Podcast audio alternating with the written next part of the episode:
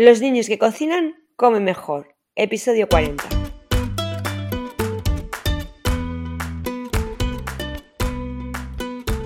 Bienvenidos a Los niños que cocinan comen mejor.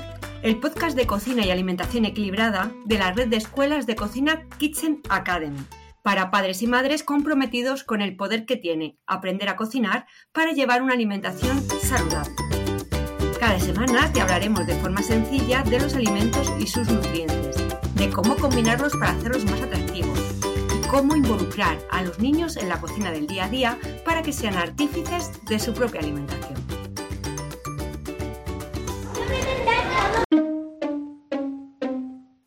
Bienvenidos a un nuevo podcast de los niños que cocinan comen mejor.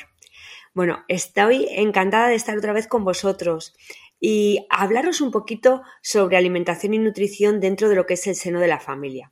Ya sabéis que nuestro objetivo desde Kitchen Academy es que los niños de hoy sean capaces de alimentar a sus hijos ¿no? del mañana y sobre todo que, que aprendan a compartir una experiencia tan importante como es la de alimentarnos a partir del conocimiento y que la compartan con toda la familia. Es verdad que, nosotros siempre decimos que los niños que cocinan comen mejor y los papis y las mamis que cocinan con ellos aprenden mucho de los niños cuando están con ellos y sobre todo aprenden a, disfrutar de, un tiempo que decimos nosotros de calidad. Bueno, pues eh, con este objetivo nacieron estos podcasts, ¿no? Un poco acercaros a, todos vosotros en un momento determinado, bueno, pues todas esas inquietudes que pudierais tener en cocina, todas esas preguntas que os pueden surgir con respecto a la alimentación de los niños y, como no, me encanta, como siempre, comentar con vosotros algún artículo importante a este respecto. Bueno, pues eh, bicheando un poquito las últimas noticias, eh, hemos encontrado, he encontrado varios artículos, pero hoy quería hablaros de este, ¿no? Un artículo que dice eh, Compartir y disfrutar las comidas con seres queridos reduce la obesidad y favorece la salud en la adolescencia. Bueno, qué titular más bonito y me ha llamado mucho la atención, así que he ido a investigar a ver de qué se trataba. Bueno, pues esto realmente, eh, este titular surge de un estudio, de un estudio que se ha hecho sobre la dieta mediterránea, ¿no? Y, se ha intentado investigar si los hábitos alimenticios de los, de los adolescentes eh, de alguna forma pueden prevenir trastornos alimentarios, ¿no? Y, si de alguna forma comer en familia y mantener esas costumbres tradicionales, ¿no? Que hacíamos antes. Eh, antiguamente todo el mundo nos sentábamos alrededor de una mesa. Parece que estamos perdiendo todos estos valores de la dieta mediterránea. Bueno, pues de alguna forma este estudio también quería ver o, quería comprobar de una manera más científica si eh, estos hábitos de alimentación de, todas las, de toda la familia influye por supuesto, en el comportamiento alimentario de los niños, en concreto de los adolescentes. Bueno, pues eh, este estudio, ¿quién lo ha hecho? No lo he hecho yo, no lo ha hecho Kitchen Academy, lo ha hecho la UOC, que es la Universidad de Cataluña, ¿vale? la Universidad Oberta de Cataluña, ¿de acuerdo? Y también lo han hecho en colaboración, os voy a, lo voy a leer bien, lo han hecho en colaboración con la Universidad Autónoma de Barcelona. Bueno, pues, eh, ¿qué han hecho? Pues investigar, investigar a los adolescentes y ver eh, cómo se relacionan eh, con, los con, los distintos alimentos y cómo lo hacen con respecto a sus familias, ¿no? Entonces, una de las primeras claves que nos dice esta investigación es que el comer, el tener comidas familiares, el tener esas comidas familiares como una rutina, como un hábito, ¿no? El compartir los alimentos, como os decía, sentarse alrededor de una mesa, sin que hayan tablets, sin que hayan ordenadores, sin que hayan teléfonos, es decir, sin tener ningún aparato digital que nos esté estorbando, que nos esté molestando, que nos esté distrayendo del momento que tenemos, ¿no? Si realmente, mientras que estamos compartiendo los alimentos, sentados alrededor de una mesa, tenemos una conversación agradable, todo esto es un aspecto muy beneficioso y que va a influir muy positivamente en la salud de los adolescentes. Eh, esta investigación apunta a que eh, cuando nosotros estamos conversando, cuando estamos hablando, cuando estamos pasando un rato agradable, eh, de alguna forma comemos más despacio. Y al comer más despacio hace que los adolescentes reconozcan primero una sensación de saciedad en las comidas mucho antes, porque ya sabéis que lo hemos comentado algunas veces, cuando tú empiezas a comer, hasta que no pasan como 15 o 20 minutos, esa información no llega al cerebro, ¿vale? Entonces no llega al cerebro como que estás saciado, entonces tú puedes comer, comer, comer y de repente notarte hinchado. Bueno, pues si tú, mientras que empiezas a comer o mientras que estás comiendo, eh, pues eh, vas, eh, vas hablando, esa comida se hace más lenta. Entonces, esa sensación de saciedad llega antes y por eso decía este estudio, de forma indirecta también va a evitar la obesidad. Bueno, el estudio, ¿dónde se lleva a cabo? Pues, como os lo he dicho, se lleva a cabo en Cataluña y se hacen entrevistas muy, muy profundas con familias, ¿no? Eh, con familias que tienen adolescentes entre 12 y 16 años. Y analiza uno de los aspectos menos estudiados de la dieta mediterránea, que es cómo se socializan las comidas y cómo esta socialización eh, repercute en, la forma en que se consumen los alimentos y de forma directa o indirecta cómo repercute en la salud. ¿eh? Os he centrado en el estudio que se han hecho. Bien, eh, lo primero que, os decía es que para determinar la mayor o menor convivencia de las familias estudiadas, los investigadores analizaron la frecuencia y la duración de las comidas familiares, ¿vale? Es decir, cada cuánto tiempo os vais a reunir a comer y cuánto tiempo es, dura esa comida. También es muy importante el lugar donde se hace, donde, realmente dónde compartís estos momentos. ¿Es en casa? ¿Es en el restaurante? Eh, es, eh, quedáis, hay muchas familias que quedan los domingos para comer, ¿no? Es una tradición, por ejemplo, que en mi casa se hace. Bueno, pues ese estudio preguntaba la frecuencia, la duración, el lugar, el uso de los aparatos digitales, como os he comentado antes, y sobre todo si se preparaban los alimentos o no antes de ese consumo de la, comida y el tipo de comunicación que se establecía en dichos encuentros. Fijaos lo importante ¿eh? y mirar qué estudios están haciendo. O sea, ya no solamente si nos sentamos a comer juntos, sino realmente si antes hemos tenido una experiencia, un aprendizaje juntos a la hora de realizar la comida. Bueno, pues según ese estudio, la mayoría de las familias se reunían únicamente para la cena. Ojo, vaya dato.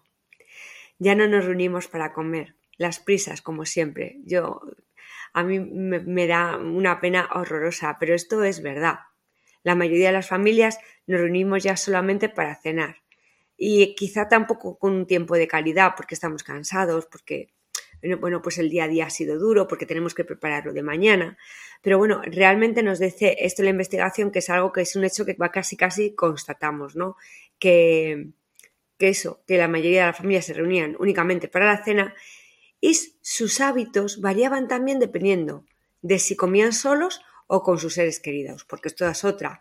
Muchas veces vamos llegando por turnos del trabajo, como digo yo, y empezábamos a cenar y hay muchas veces que cenamos solo. Bueno, la investigación identifica que las comidas familiares eran un espacio para comunicarse, para socializar y que cuando las familias les dedican menos tiempo, no se sentaban a la mesa, se distraían con aparatos digitales, no mantenían conversaciones agradables y de alguna forma seguían en menor medida la dieta mediterránea. Es decir, que eh, cuando no nos sentamos, cuando no hablamos, cuando no socializamos a través de, la comida, pues de alguna forma esto influye negativamente, ¿no? En lo que es eh, incluso en la elección de los alimentos que, nosotros hacemos. Bueno, eh, siguiendo con el estudio, dice que la mayoría de las personas encuestadas consideraba que gracias a los encuentros familiares, los progenitores se convierten en modelos que ayudan a establecer patrones saludables para sus hijos. Esto está claro y es, claro, es clave. Y, yo siempre digo, la clave está en que las familias eh, nos, nos, involucremos en la importancia de la alimentación y que generemos o que, que volvamos, igual que cogemos cosas de, tiempos atrás, ¿no? Pues que volvamos al pasado y hagamos cultura gastronómica en nuestras casas, ¿no? cultura de la alimentación, ¿no? Eso que en el País Vasco se da muchísimo y que dicen que ahora también se está perdiendo, ¿eh? ya me duele.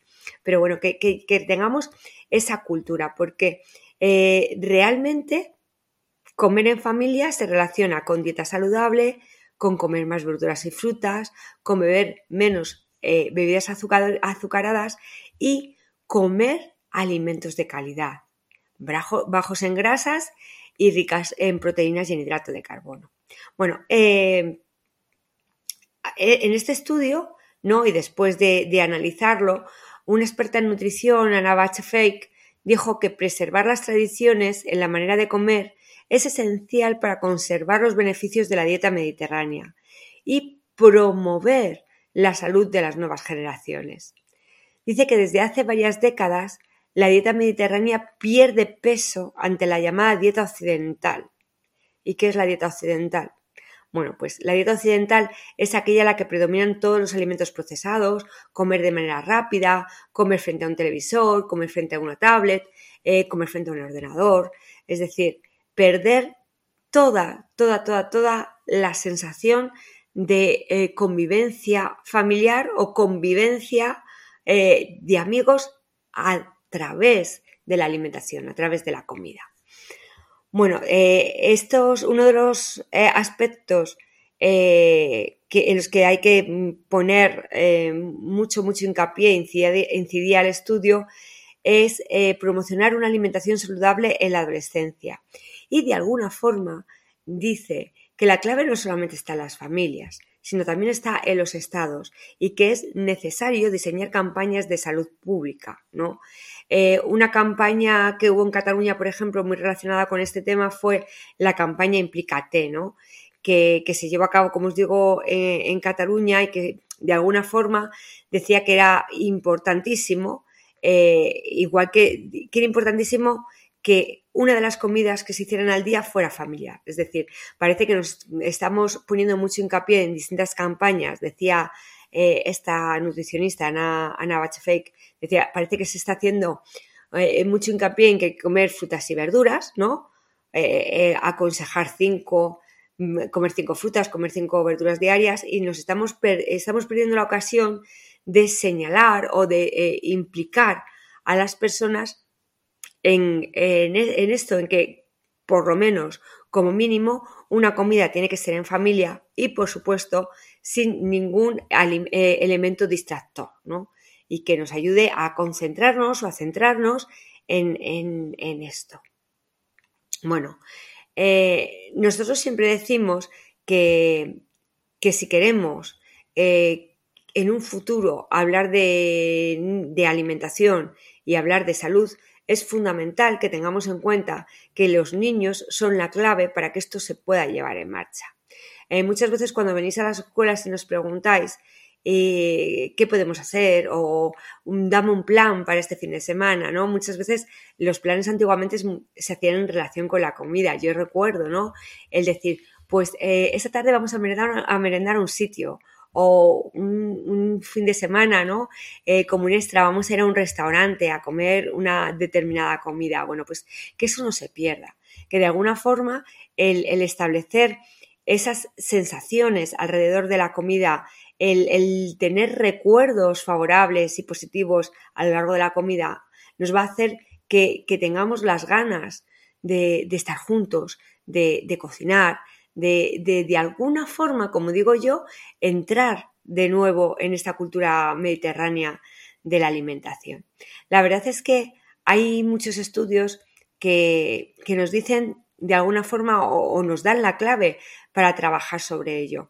Eh, yo siempre eh, os indico que es necesario el, el, involucrar a los niños y que los niños sepan desde el conocimiento qué cosas les aportan, por qué es importante comer determinadas cosas y que ellos lo entiendan. Por ejemplo, una de las preguntas que me hicieron eh, los niños, ¿no? Ah, eh, que son súper curiosos, que siempre les decimos, es importante, muy importante que comáis eh, ácidos grasos omega 3. Y ellos dicen, y les decimos dónde están, ¿no? los ácidos grasos omega 3 que ya sabéis, en aguacates, en, sardinillas, en conserva, en muchos alimentos y son muy importantes. Y trabajando con aguacate les dijimos que era muy importante consumirlo porque eran, eh, porque los omega 3 son muy necesarios. y nos dijeron, y bueno, ¿y esto para qué me sirve a mí? Tú me dices que, voy, a, voy, a, tener una salud muy buena, pero ¿esto en qué se traduce?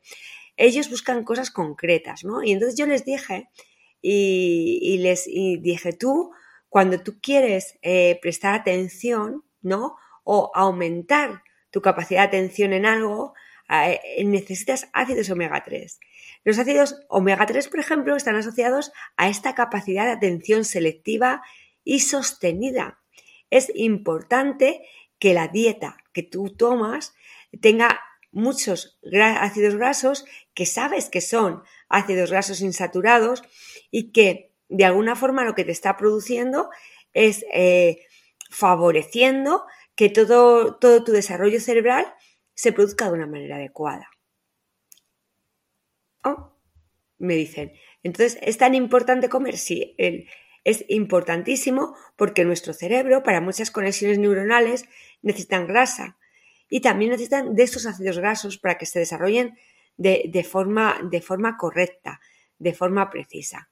Entonces, eh, cuando un niño eh, come un alimento, el niño sabe por qué lo debe tomar, sabe qué alimentos le están produciendo o, le están generando ese bienestar, pues la verdad es que no solamente lo comparte, sino que de alguna forma traslada ese, conocimiento también a sus hermanos, a sus papis, a sus abuelos. Ellos cuentan todas las curiosidades, ¿no? Eh, que les afecta a lo largo de, su día a día y, por supuesto, de la actividad de cocina.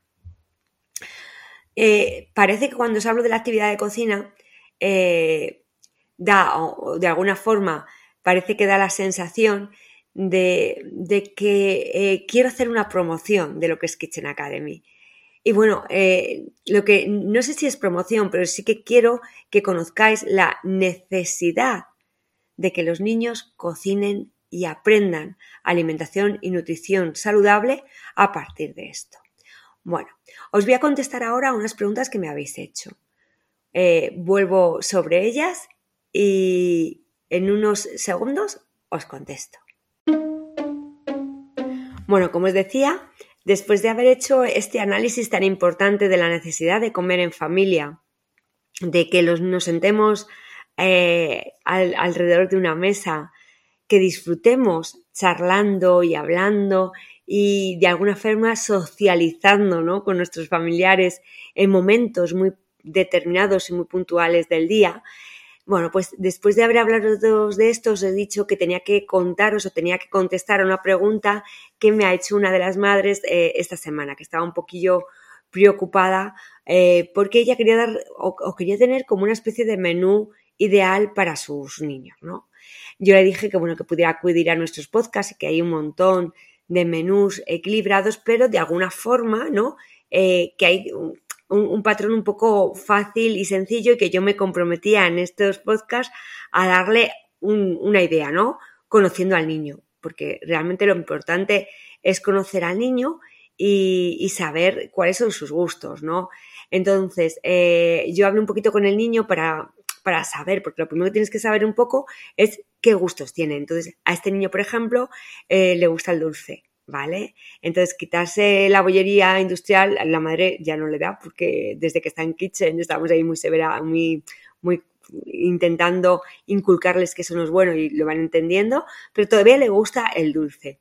Eh, como hay que comer eh, también frutas, le pregunté por sus frutas preferidas y, también le, le pregunté por, por, bueno, pues cuáles son sus pescados favoritos o cuál no le gusta, o sabiendo cuál era, eh, bueno, pues un poquito, eh, analizar un poquito sus preferencias y a partir de ahí intentar idear, nada, pues como un día tipo, ¿no? O un menú ideal tipo eh, desayuno, media mañana, comida, merienda y cena. Bueno, pues podría ser algo así, ¿no? Por la mañana, a este niño, como os digo, le gusta mucho el dulce. Entonces, una vez a la semana puede tomar una tostada de mermelada. Ojo, prohibido que esa tostada sea de pan blanco, o sea, de pan de molde, ¿eh? El pan blanco de molde, nada. Integral de molde, también, eliminarlo. Esa tostada tiene que ser de un pan, pan, que no, ¿vale? Lo podéis congelar si no os da tiempo a bajar a la panadería y utilizarlo, ¿vale? Después. Si es un pan integral, muchísimo mejor. Si es de semillas, muchísimo mejor, porque luego al niño todo eso le va a favorecer todo el tracto intestinal. Pero que esto que estoy diciendo para el niño es básicamente también para vosotros, ¿de acuerdo? Entonces, una tostada de pan con un poquito de mermelada, porque como me gusta el dulce, la mermelada está dulce, seguro que voy a acertar con esto. Y eh, un vaso de leche, ¿vale? Los niños normalmente toman leche con algún cacao. Si la puede tomar sin cacao, mejor, pero si no con un poquito de cacao, pues tampoco pasa nada. Y nosotros siempre recomendamos que ya desde por la mañana coman una fruta. ¿Por qué? Porque la fruta sacia mucho y luego hasta la hora de media mañana le va a costar. Eh, o sea, los niños tienen que desayunar bien. Luego voy a hacer otro podcast para que entendáis por qué el desayuno es la comida más importante del día. Pero en este sentido, yo ya me adelanto y os digo que sería bueno que el niño comiera una fruta, una fruta que le guste y una fruta que sacie. ¿no? En este caso yo eh, elegiría para esta mamá y a este niño que le conozco una manzana golden, ¿vale? Se la pela, se la da trocitos y riquísima. Se la puede ir tomando incluso en el coche o, ¿vale? Es muy facilito de comer.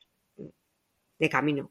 No es lo mejor, pero es que después de tomarse su tostadita, su vaso de leche y tal, pues ir comiendo una manzanita le va a ir fenomenal. Bueno, a media mañana, bueno, pues eh, a media mañana yo sigo diciendo que los niños deben tomar un bocadillito, ya sabéis, de pan pan, que no, no, no un sándwich, ¿eh? no, un bocadillito. Un bocadillito y a este niño le gusta el queso, que es un lácteo, ¿vale? Si no, bueno, pues buscar un, poco de pavo, un poco de jamón de york, un poquito de jamón serrano, bueno, pues un bocadillito pequeño, ¿vale?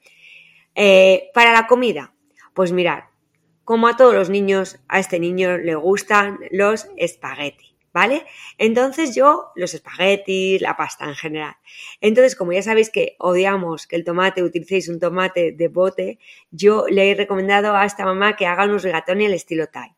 Que los hicimos en la escuela, le encantó al nene y eh, es, una mezcla de sabores muy, muy rica y muy facilitos de hacer. Así que bueno, pues les dije, bueno, pues puedes hacerle unos rigatoni al estilo Thai que le va a encantar. Y le vas a poner una merluza de segundo que le gusta, pero la vas a hacer al papillot, que es muy rapidita y la vas a hacer con verduritas y bueno, le va a encantar. Le va a encantar y se la va a comer súper bien. Y de postre, bueno, pues ya le puede, tomar, eh, dale si quieres un gusto con yogur o, otra fruta, aunque yo dejaría quizá eh, la fruta para la merienda, pero si no, puedes alternar un fruto con un yogur eh, en, en, la merienda o en la, o en la comida. Luego llegamos a la merienda. Y en la merienda hay que tomar un zumo de naranja. Es súper bueno, súper bueno. Y ahora que llega eh, en estas épocas de otoño-invierno, aunque no sé cuándo me escucharéis, pero nosotros estamos grabando en otoño-invierno, pues ya el zumo de naranja va a ser fundamental para toda la prevención que tenemos que tener eh, sobre constipados. Eh, la vitamina C que aporta es súper buena, ¿vale? Entonces, un zumito y ahí ya jugar un poco con sus gustos. Yo a, a este peque eh, que le encanta el hojaldre, le dije a la mamá que le hiciera unos rollitos de hojaldre con jamón y queso, que son súper rápidos de hacer y están riquísimos. Eh, también podría ser vegetal, pero bueno, yo el vegetal lo voy a dejar para la cena, porque eh, este niño es un apasionado de los purés, se toma casi todos los purés. entonces empezó con mucha patata, le estamos quitando la patata y ya le he recomendado un puré de verduras, ¿vale? Y de segundo una tortilla. Una tortilla francesa muy rica, ¿de acuerdo? Entonces, ese puré de verduras con esa tortilla de la francesa y luego de postre, pues otra fruta que le guste. Hay tantas. Así que yo le recomiendo a la mamá, pues si había comido manzana por la mañana, bueno, pues eh, una fruta que le guste, un melocotón, una pera, una fruta que le guste.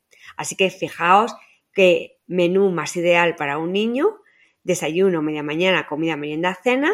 Y bueno, yo espero a esta mamá darle respuesta, aunque ya se lo dije, pero bueno, darle respuesta a través de este podcast.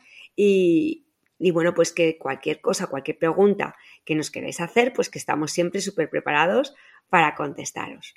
Bueno, me encanta siempre compartir con vosotros estos ratitos y, hablar sobre alimentación y nutrición, que yo creo que es algo muy importante y fundamental para nosotros y para nuestra salud.